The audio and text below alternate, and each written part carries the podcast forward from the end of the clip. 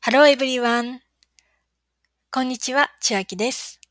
今日はアメリカにもマスク文化がやってきたというお話をします。よろしかったらお付き合いください。日本では風邪の時など学校や会社にマスクをしていくのは当たり前の習慣ですよね。私は長時間の飛行機の旅でも喉の乾燥防止にマスクをしていましたし、日本に帰るとマスクを買い足していましたが、アメリカでは学校や職場、街中でマスクをつけたことがありませんでした。誰もマスクをしていなかったからです。奇妙に映るのだと聞いたことがあります。今回のパンデミックにより、身の回りではほとんどのアメリカ人がマスクをつけるようになりました。はじめの頃はテレビで医師が市販のマスクは感染予防に効果がないだろうと話していました。アメリカの疫病対策の権威がそういうのだからとマスクは気休めにしかならないとさえ思い始めていました。4月の初めの頃にはスーパーに行くと10人に1人ぐらいの割合でマスクをつけている人がいて、もはやマスクは奇妙だなどと見られなくなってきました。その頃にはテレビでマスクは意味がないと言っていた医師もマスクの効用を肯定していました。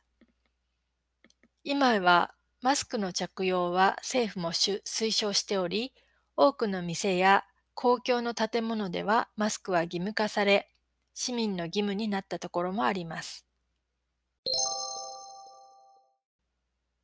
今はスーパーに行くと、繰り返し使える使い捨てのマスクや、洗濯できるマスクもたくさん売っています。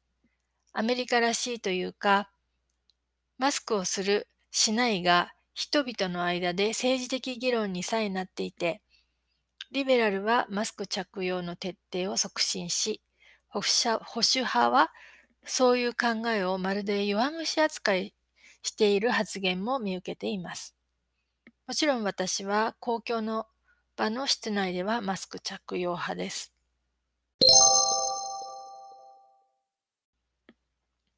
このアメリカの新しいマスク文化で興味深いのは、大変個性的で柄物のマスクを多く見かけることです。バンダナで顔の下半分、喉のところまで覆っている人も多く見られます。私もバンダやバンダナやハンカチの手作りマスクをつけています。夫は会社から配布された布製の無地のものを使っていましたが、飽きが来たそうで、好きなプリント柄のものを見つけて購入していました。一人一人のマスクのデザインが個性的で異なるため、手作りなのか買ったものなのかわからないくらいです。アメリカの国旗のデザインであったり、政治的なメッセージ、